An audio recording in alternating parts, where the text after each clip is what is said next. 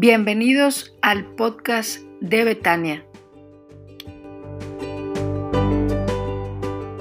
Biblia o prenda su dispositivo en Génesis capítulo 4, los versículos del 1 al 8.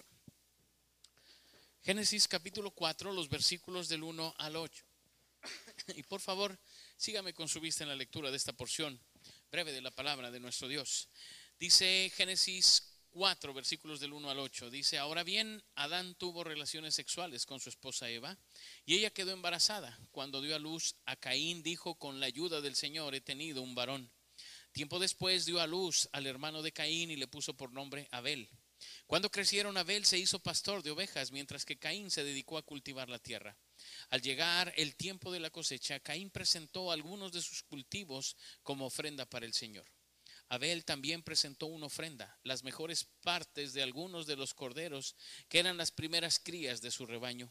El Señor aceptó a Abel y a su ofrenda, pero no aceptó a Caín ni a su ofrenda. Esto hizo que Caín se enojara mucho y se veía decaído. ¿Por qué estás tan enojado? preguntó el Señor a Caín. ¿Por qué te ves tan decaído? Serás aceptado si haces lo correcto, pero si te niegas a hacer lo correcto, entonces ten cuidado. El pecado está a la puerta, al acecho y ansioso para controlarte, pero tú debes dominarlo y ser su amo. Cierto día Caín dijo a su hermano, salgamos al, campo. Mientras estaban en el campo, Caín atacó a su hermano Abel y lo mató. Hasta ahí vamos a leer, hermanos. Vamos a orar. Padre, gracias por este tiempo. Gracias, Señor, por la bendición de estar juntos, de poder compartir, Señor, este momento de alabanza y de adoración a ti. Estamos abriendo tu palabra, Señor, y vamos a meditar en ella. Y quiero suplicarte, Señor, que hables a todos nosotros, que los que estamos aquí, Señor, presentes y mis hermanos que están conectados a través de las redes sociales, que todos nosotros podamos escuchar tu voz. Quiero pedirte, Señor, que sean gratos los dichos de mi boca y la meditación de mi corazón delante de ti. En Cristo Jesús. Amén. Hermanos, hemos estado siguiendo esta serie de mensajes que se llama Dios está más cerca de lo que crees. Dios está más cerca de lo que crees. Y titulé al mensaje esta mañana una relación a la medida. Sabe que Dios se relaciona de manera personal con cada uno de nosotros. Eso lo entendemos muy bien. Pero cuando hablamos de que se relaciona de manera personal, hablamos que también se relaciona a la medida de cada uno de nosotros, es decir, de la manera que cada uno de nosotros puede conocerle. Y ahorita voy a hablar un poquitito más de eso. Pero tomé este texto para hablar de dos hermanos y las diferencias entre ellos, pero cómo Dios está muy cerca de ellos y de nosotros también viendo la, vida de estos dos hombres. Así es que mantenga su Biblia abierta ahí en Génesis capítulo 4. Lo primero que yo quiero decirle, hermano, es que toda nuestra vida desde el inicio ha estado controlada por Dios. Desde el principio Dios ha controlado todo. Mire lo que dice el texto.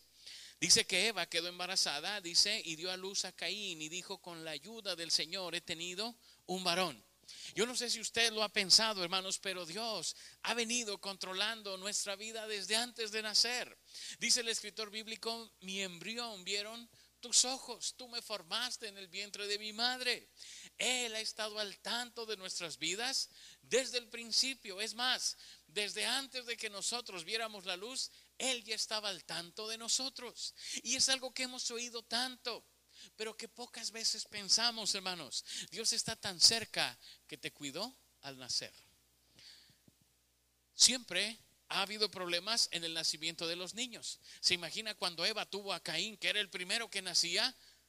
Si con todo lo que hoy sabemos, hermanos, todavía hay problemas en esos momentos, pues imagina cuando nació Caín. Todo ella vio el cumplimiento del castigo de Dios cuando le dijo que iba a tener dolores de parto y que iba a sufrir el alumbramiento y ahora lo estaba viviendo y ella dice, con la ayuda de Dios es que tuve este hijo hermanos, ninguno de nosotros hubiera podido nacer si Dios no hubiera estado cerca para que usted y yo hubiéramos podido nacer. Algunos muy sanitos, otros más o menos, unos muy bonitos y otros más bonitos, más bonitos que los otros. No, pero todos nacimos, hermanos. Sabe, los papás, normalmente los varones, lo que hace es que le cuentan los deditos a los niños. Pues si trae 20. O sea, cuando menos completito salió. No, en lo que alcanzamos a ver se ve bien. Dios ha estado cerca, hermanos, desde que éramos embrión. Ha estado tan cerca de nosotros y guiando todo con amor. No se le olvide, ¿Por qué es tan importante tener esto presente? Porque a veces parece que Dios a veces se ha olvidado de mí en esta vida, que esta circunstancia que estoy enfrentando, Dios no está tan cercano. ¿Cómo no va a estar cercano si estuvo desde que éramos un embrión? Y al momento en que nacimos, Él estuvo presente y yo todas las cosas. Y yo todas las cosas. Quizás algunos tuvieron más problemas al nacer, otros no tanto, pero al final la presencia del Señor estuvo ahí. Ahora los papás, los varones quieren estar en el momento del nombramiento y, los hospitales, especialmente los particulares, ofrecen eso, que el papá puede estar ahí. Pues esté o no esté el papá, Dios está controlándolo todo. Y hermanos, es que es un Dios tan cercano que no nos ha descuidado ni un momento en nuestras vidas no nos ha descuidado jamás. Desde el primer día que vimos la luz y hasta antes de eso, Él ya estaba bajo control de nuestras vidas. Piensa en eso. Cada vez que le venga la idea, la, cada vez que eh, a su cabeza venga la idea de que Dios le abandonó, piense, pues si no me abandonó cuando nací, no me ha abandonado ni lo hará. Porque Él ha estado conmigo. Ciertamente el bien y la misericordia me seguirán todos los días de mi vida. Todos los días de mi vida. Eso solamente Dios lo puede hacer en nosotros. Dios está más cerca de lo que crees, hermanos, y ha estado desde el inicio, lo dice el texto, pero también desde el origen. Mire lo que lo curioso del texto. Dice que cuando dio a luz a Caín dijo con la ayuda del Señor he tenido un varón. Tiempo después dio a luz a su hermano al hermano de Caín y le puso Abel. Oiga, el segundo hijo ya no fue tan impresionante. El segundo hijo ya no fue tan emotivo. El segundo hijo ya simplemente dice y le puso Abel, tan tan. Déjenme le pregunto a ustedes, ¿cómo les fue con su segundo hijo? Yo nomás tengo una, así es que pues no hay problema. Pero, ¿cómo les fue? Porque parece que el primer hijo es todo, ¿verdad? Al primer niño le compramos todo le sacamos todas las fotos, le compramos toda la ropita, todos los juguetes. ¿Y al segundo? y el segundo, eh, que se llame Abel. Vámonos a otra cosa. Fíjese que Dios está controlándolo todo, hermanos. Pero la verdad es que nuestras vidas son distintas, aunque tengan los mismos padres. Lo que no cambia es la presencia de Dios. Pero aún los mismos padres dan un trato diferente. Dicen que, que no, que los padres aman igual a todos sus hijos, ¿sí o no, hermanos? Diga que sí, pues están sus hijos aquí, diga que sí, no sea grosero. Sí, sí, sí, los quiero a todos igual. Eso, eso se tiene que decir. La verdad es que aún siendo hermanos y, en la posición en que nacemos tenemos diferentes eh, tratos con nuestros padres. En el texto, aunque no se detalla mucho, en el primer hijo dice que, este, que Eva dio gracias a Dios porque lo tuvo y le puso como ¿Cómo se llamó el primero de sus hijos? Caín. No hay mucha certidumbre en cuanto a los dos nombres, qué significan, pero algunos dicen que Caín tiene que ver con algo de, herrero, porque más adelante, de, de, hierro, de cosa fuerte, de cosa resistente, porque más adelante va a haber un pueblo y una persona que se llama Caín Tubal y él va a ser el jefe de los herreros. Entonces parece ser que Caín tiene alguna raíz que quiere decir hierro fuerte, mi hijo el primero, el fuertote, el grandote, el, así. Y luego nace el otro. ¿Cómo se llama el otro? Abel. Tampoco hay mucha seguridad de qué quiere decir Abel, pero algunos y la gran mayoría de comentaristas se inclinan a decir que quiere decir niebla, suspiro, ventisca. ¿Sí notan la diferencia entre el uno y el otro? Este es mi hijo, el hierro, el fuerte, el, y este, el soplido. No, así como que, como que no hay mucho énfasis en eso, pero sabe, Dios no se había perdido el control ni aún de esas cosas, porque aún en este detalle Dios está guiando. La vida de estos dos hombres sería muy diferente y ahorita voy a hablar un poco más, pero uno, aquel, el fuerte y todo, lo voy a comentar más tarde, pero ahorita dígame a qué se dedicó, a la agricultura y el otro al pastoreo. Ahorita voy a hablar de eso, pero note, desde el nombre empieza a ver una diferencia, pues que cree, Dios no estaba ajeno a eso. Porque recuerde que el nombre para, para estas culturas tendría que ver con las cualidades de la persona, con las cualidades de la persona. las cualidades no las asignaban los padres por el nombre, las cualidades que tú tienes las asigna el Señor. Porque Él no se ha descuidado ni de eso, hermanos. Hay quienes de nosotros somos muy buenos para la historia. Hay gente que sabe mucha historia o no. Y le dicen, oye, ¿quién está en el billete de 500? Primero para tener uno. Pero luego, ¿quién está, hermanos? Bueno, estaba, porque ahora ya los cambiaron y ahora aparecen animales. Pero ¿quién estaba? ¿Nunca nos dieron uno de esos? ¿Eh? Diego Rivera, dicen aquí adelante. Si era Diego Rivera, gracias. Los hermanos que sí manejan esas cantidades saben quién es.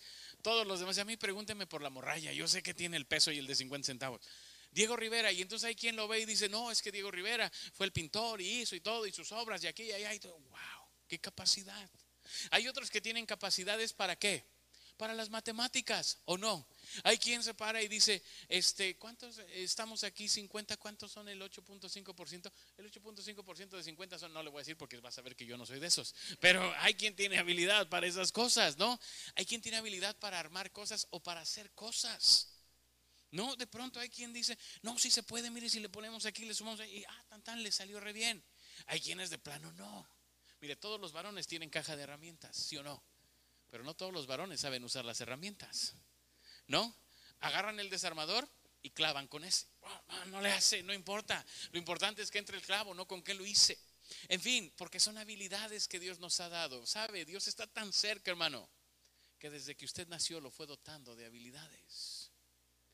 Hay quienes nacen para la música, lo vemos con mis hermanos. Hay quienes no nacemos con esas habilidades, Dios no nos las dio. Hermanos, mis hermanos, todos tienen habilidad para la música. Somos nosotros cuatro, contándome a mí, y todos tienen habilidades para la música, sobre todo el más chico. Dios les dio esas habilidades a ellos. A mí no. A mí me hizo hermoso. Punto. Me aguanto. Ni modo. Dios ha hecho esas cosas con cada uno de nosotros, porque está tan cerca que no nos ha descuidado. Y ha trabajado en nuestras vidas, hermanos, y nos ha dotado de habilidades a todos. No las mismas habilidades. Caín y Abel tenían habilidades diferentes. Desde su nombre se veía que sus habilidades serían diferentes.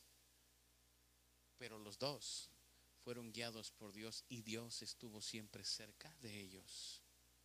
Hermano, el que te guste una cosa u otra no es cosa de suerte es que Dios estuvo trabajando en ti y te dio ciertas habilidades. Y ahorita te voy a decir para qué. Pero Él ha controlado eso también. Eso también. Hay a quien le encanta hablar en público. Hay quien dice, no, a mí no. A mí no. A mí no me pongan a hablar en público. Yo sí me tiemblan las piernas. Pues a mí también, pero me aguanto. Dios nos ha dado habilidades a todos porque Dios es tan cercano que no ha descuidado ni eso.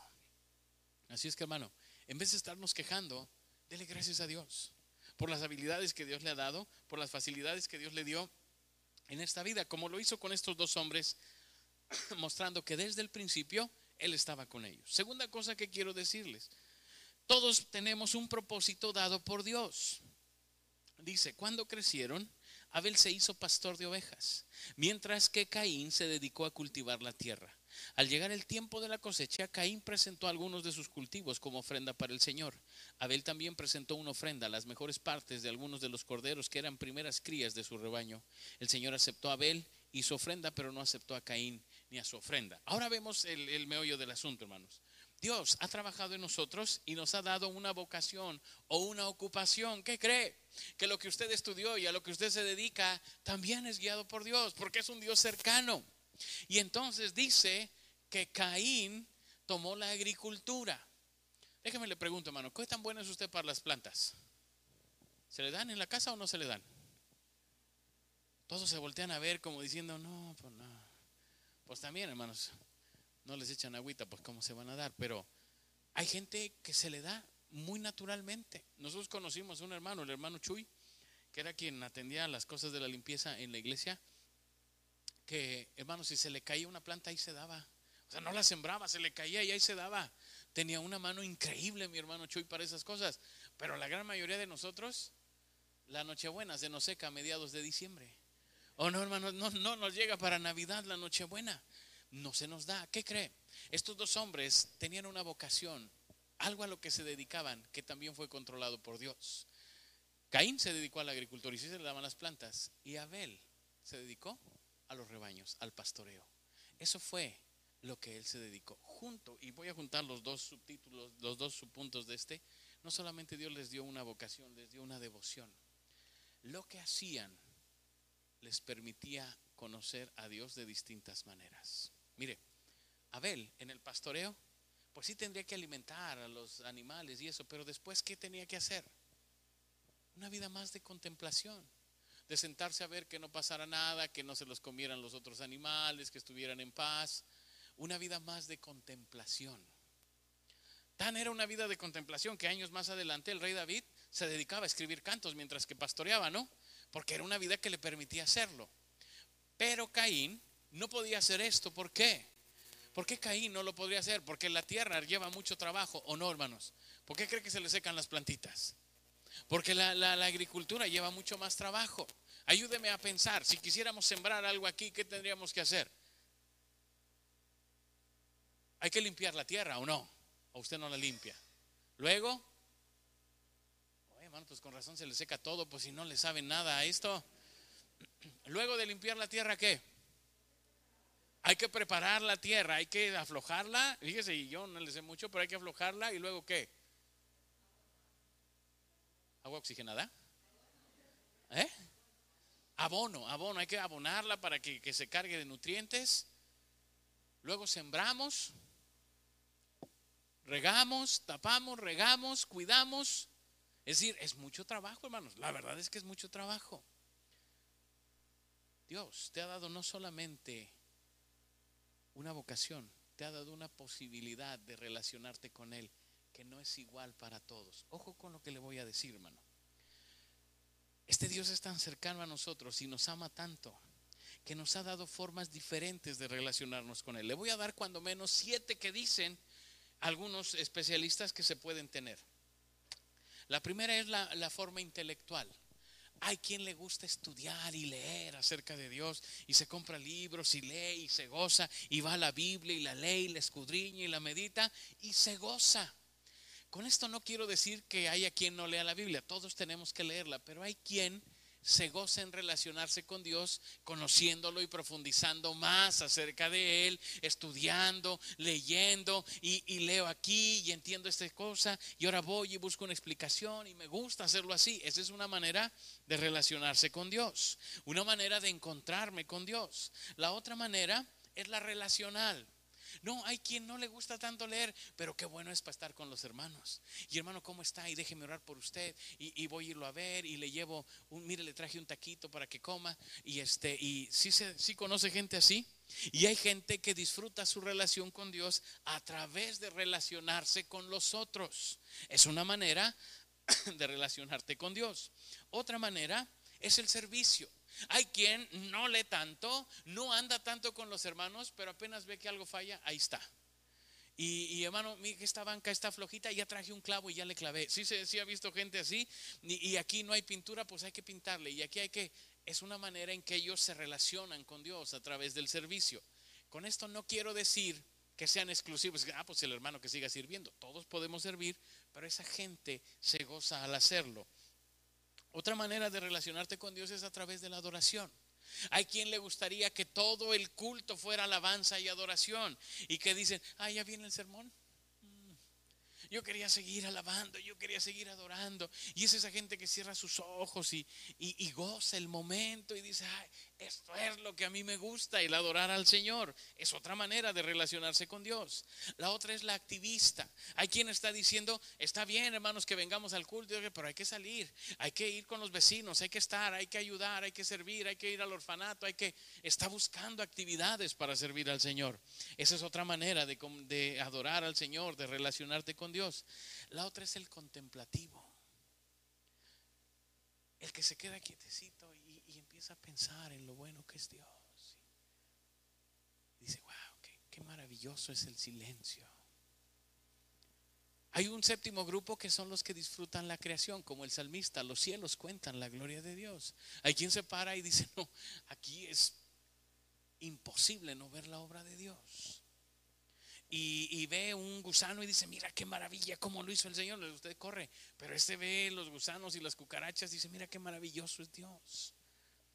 Y a través de la creación se relaciona con Dios. ¿Quién está bien y quién está mal? Dios los hizo así, hermanos. Dios te hizo así para que te relaciones con Él de acuerdo a la manera en que Él te hizo. No dije que Él te puso tus gustos, tu vocación, que Él ha estado contigo desde el principio y ha guiado tu propósito. Pues ¿quién crees que te puso esa manera de relacionarte así con Dios? El mismo. ¿Cuál es el problema? Que a veces no he descubierto la manera en que me gusta relacionarme con Dios. Vamos a hacer un ejercicio. Vamos a hacer un ejercicio. ¿A quiénes de los que están aquí? Y sea sincero. No, no, no quiera quedar bien con los demás. Le gusta relacionarse con Dios de manera intelectual, es decir, estudiar, leer los comentarios, buscar las palabras en griego y en hebreo y profundizar. De eso no nos tocaron. Gracias, hermano. No, no. Yo dije, uy, no nos tocó ni uno. Muy bien. Ahí no. No lo volteé a ver, no lo quiero, no quiero que todos sepan. ¿Quién es más relacional? ¿Quién dice yo con los hermanos, con la plática, con servir? Con... ¿Quién dice yo me gozo al servir a Dios? al estar con los hermanos. Levante su mano. Muy bien, allá hay un, muy bien, gracias, allá hay algunos, gracias a Dios, muy bien. Siguiente, ¿quién se goza en el servicio? ¿Quién dice, no, a mí pónganme a hacer? Yo hago y arreglo y pongo y quito y eso me gozo. ¿Quién es así? muy bien, gracias. Hay algunos que levantan su mano en la adoración. ¿Quién dice, no, no, para mí yo cierro mis ojos, me leo en adoración? Pues las chicas que cantan tienen que estar allí. Este, ¿Nadie más? Muy bien, ahí atrás también, gracias. Activismo, en hacer cosas, en organizar cosas, en hacer por los demás, en ir, estar, poner, quitar. ¿Quién es así? Muy bien, ahí hay algunos más, muy bien, gracias a Dios. ¿Quién es más contemplativo? ¿Quién se queda así pensando? Gracias, algunos que reflexionan, piensan muy bien. Y por último, ¿quién se goza con la creación? ¿Quién dice, no, yo para mí el ver los cielos, la tierra, el mar, los... Gracias, hermanos. ¿Y el resto? ¿No se relacionan con Dios o qué cosa? Dicen los especialistas, hermanos, que estos son los siete que hay. A lo mejor puede haber alguno más que se nos pase, pero no creo que hay 23. O sea, eh, si acaso habrá ocho. Cada uno de nosotros debe ir descubriendo lo que Dios hizo porque sabes, este Dios es tan cercano que quiere que te relaciones con Él y te dio habilidades, cualidades y facilidades para que lo hagas. Para que lo hagas, para que te goces para que disfrutes al Señor de la manera que Él diseñó para que te goces con Él. Mire, yo puedo ver en las redes sociales quién sube fotos de y dice, aquí tomé foto de un colibrí. Y tan felices con eso, hermano, y dicen, gracias a Dios por los colibríes. Y uno diría, ay, hasta los espanto. No, ay, me andan comiendo las flores de mi casa. Hay quien lo disfruta. Hay quienes disfrutan en los libros. Dos cosas quiero decirle con respecto a esto, hermanos. Dos cosas. Porque son dos cosas que tenemos que hacer. Primero, debe de identificar la manera en que usted goza relacionarse con Dios y hágalo constantemente. Si usted dice, para mí mi gozo de servir al Señor es estar con los hermanos, es orar con ellos, es preguntarles cómo están, es saber de ellos, pues hágalo, porque Dios lo hizo para eso. Si usted dice, no, mi gozo es el intelectual, yo me gozo al aprender del Señor, al escudriñar, a leer, pues hágalo, pero hágalo no para saber más, sino para agradar al Señor y conocerle mejor. Si usted dice, no, lo mío es servir, pues sirva. Y tome sus herramientas y haga, y no solo en el templo vaya y a la hermana se le descompuso, pues vengo y le ayudo.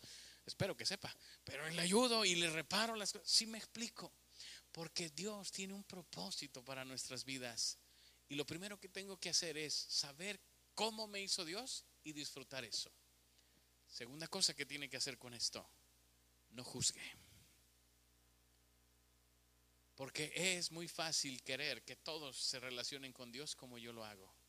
Y me parece que como tú lo haces estás mal.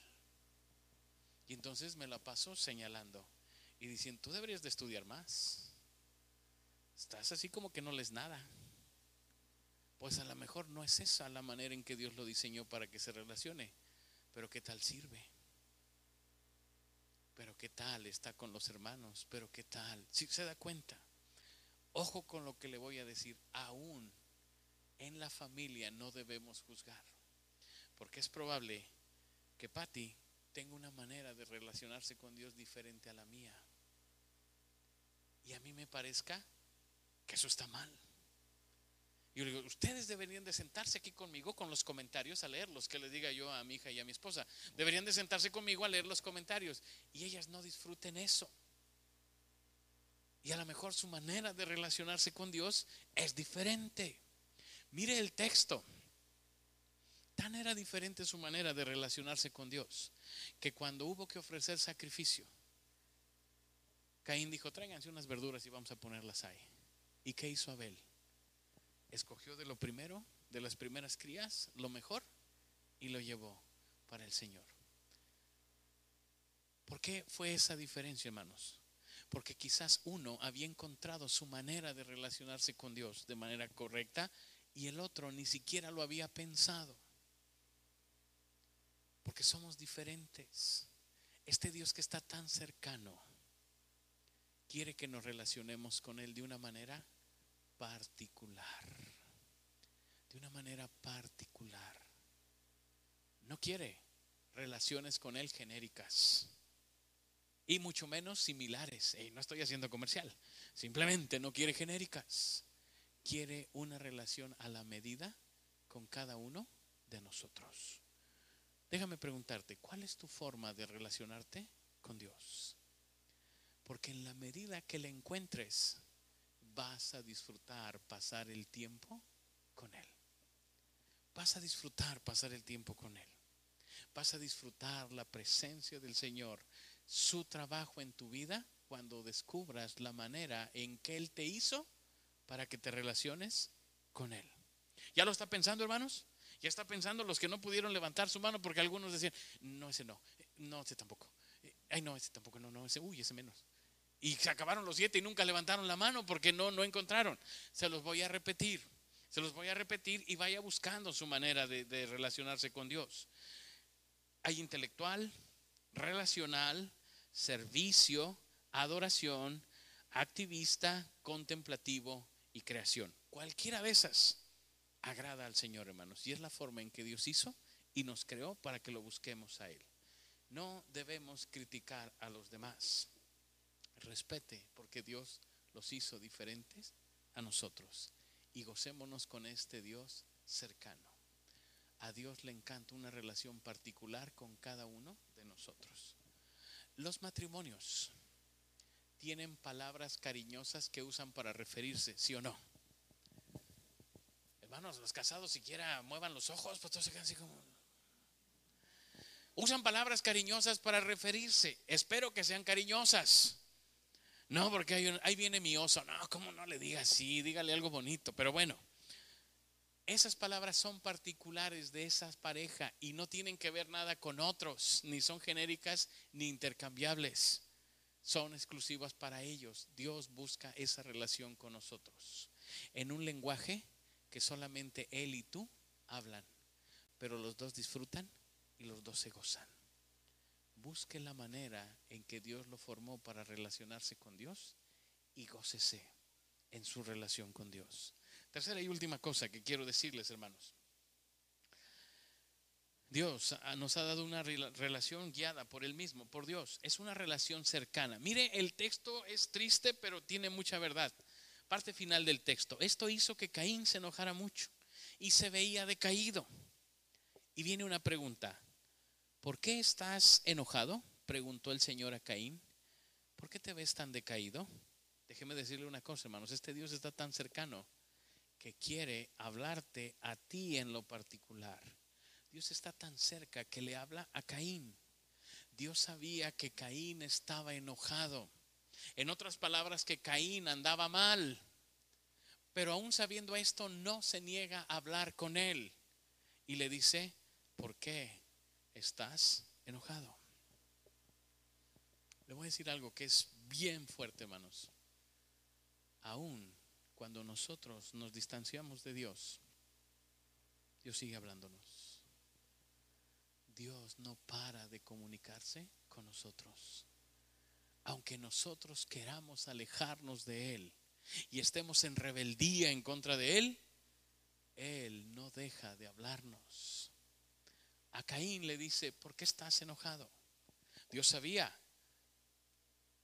que estaba enojado por el acto aquel de adoración. No sabemos cómo es que se dieron cuenta que uno fue acepto y otro no. La Biblia no lo dice, nomás dice que uno fue acepto y otro no. Pero Dios se da cuenta que Caín anda mal y aún así le habla. Hermanos, a veces decimos, no, es que yo he hecho tantas cosas que Dios ya no me habla. No, Dios te sigue hablando. Lo que pasa es que no has querido escucharle. Dios sigue hablando aunque estemos mal. Hay algunos que dicen, no, pues es que ya decidió llevar su vida así, pues ya Dios lo abandonó. ¿Qué crees? Que Dios no nos abandona jamás. Y a pesar de que nos alejemos de Él, Él nos sigue hablando. A Caín le dice, ¿por qué estás enojado, Caín? ¿Qué tienes? Oye, hermano, aún cuando pecamos en contra del Señor, su amor por nosotros no para. Y nos habla aún a sabiendas que nosotros hemos decidido alejarnos de Él. Él no deja de hablarnos. Entre nosotros sucede mucho que si nos enojamos aplicamos la ley del hielo o no. Ya no te hablo. Y hay matrimonios que la aplican o no. Se enojan y se dejan de hablar. Y no por mucho tiempo, cinco o seis años, pero están aplicándose la ley del hielo. se dejan de hablar. ¿Qué cree? Dios no conoce la ley del hielo. No nos deja de hablar a pesar de que fallemos. A Caín le dice, ¿por qué estás así? ¿Qué tienes? Es que es un Dios cercano, hermanos. Es un Dios que está tan más cercano de lo que tú crees. Tan cercano que ni aún fallándole te deja. Y quizás algunos de nosotros nos hemos distanciado del Señor y pensamos que estamos tan lejos que no nos escucha. ¿Cómo no te va a escuchar si te habla? Y te habla tan cercano para que sepas que Él está ahí y que no quiere que vayas más allá.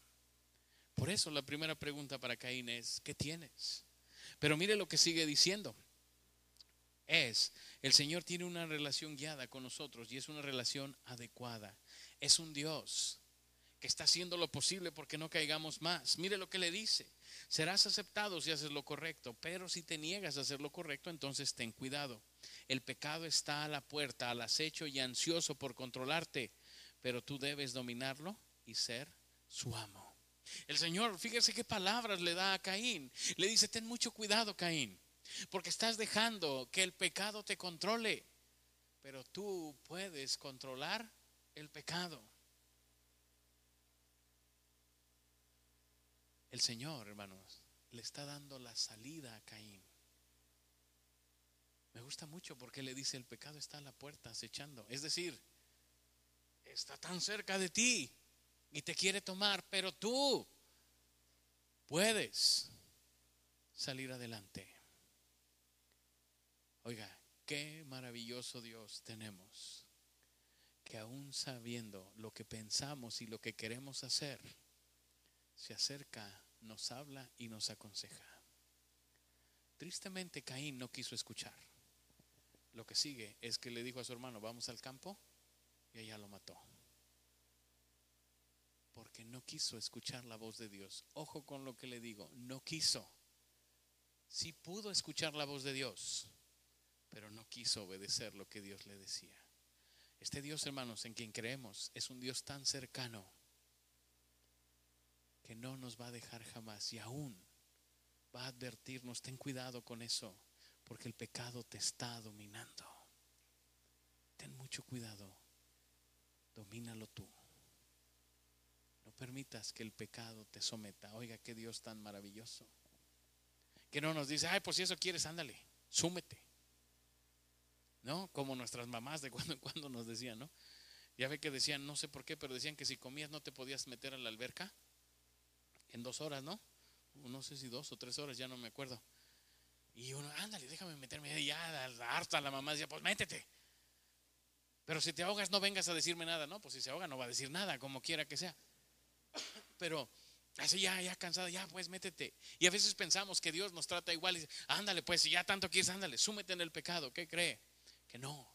Este Dios cercano está siempre diciendo, ten cuidado, no hagas eso, no permitas. Y si caemos, hermanos, aún extiende su mano de gracia y nos toma. Qué bendición tener un Dios tan, tan cercano, que ha guiado nuestra vida desde el principio, que nos ha dado una forma especial para buscarle, pero que aún si nos alejamos, ahí está con nosotros y tiende su mano para sacarnos de la falla en la que hemos caído, del pecado que hemos cometido. Cierra tus ojos, inclina tu rostro y vamos a orar al Señor. Y vamos a pedir al Señor que hable a nuestras vidas. Quizás esta mañana te encuentras como Abel, en un momento precioso de adoración al Señor, donde estás agradándole, donde sientes su presencia, su guía. Pues es un buen momento para decirle gracias, Señor. Gracias por darme la bendición de conocerte y de disfrutar la vida que me estás dando. Quizás como Caín no hayas tu manera de relacionarte con Dios. Te sientes lejano de Dios y aún sientes que el pecado está acechando a tu puerta y sabes de tu debilidad. Cualquiera que sea la situación que vives, nuestro Dios está más cercano de lo que crees y está listo para sostenernos y ayudarnos, para disfrutar la relación con nosotros o para tendernos una mano de gracia y ayudarnos en el problema que vivimos.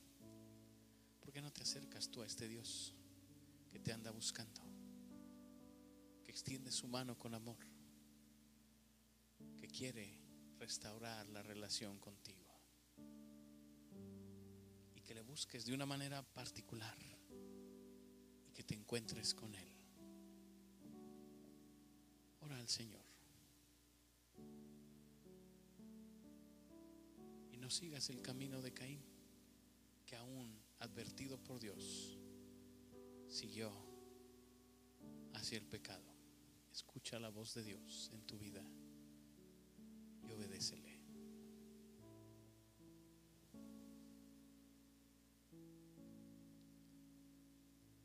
Gracias Señor por ser un Dios tan detallista, tan cuidadoso al tanto de nuestras vidas desde siempre, Señor.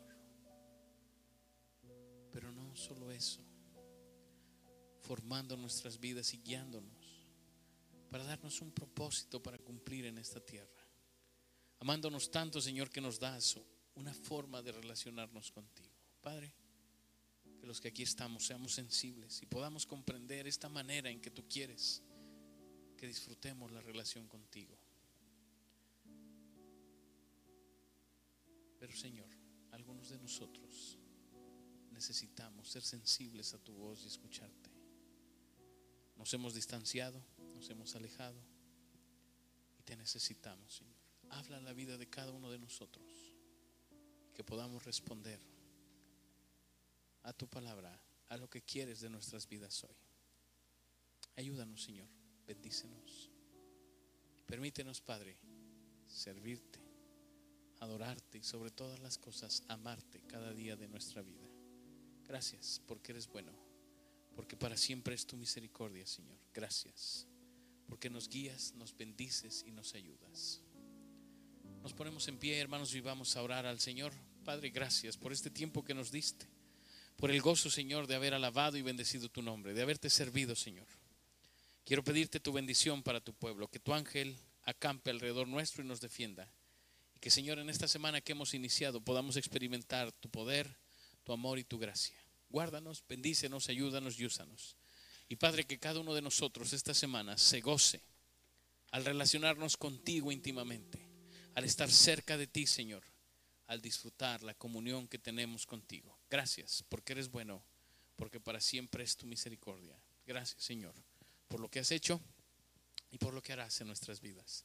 Te alabamos, te bendecimos Y te damos toda la gloria y toda la honra en Cristo Jesús. Amén.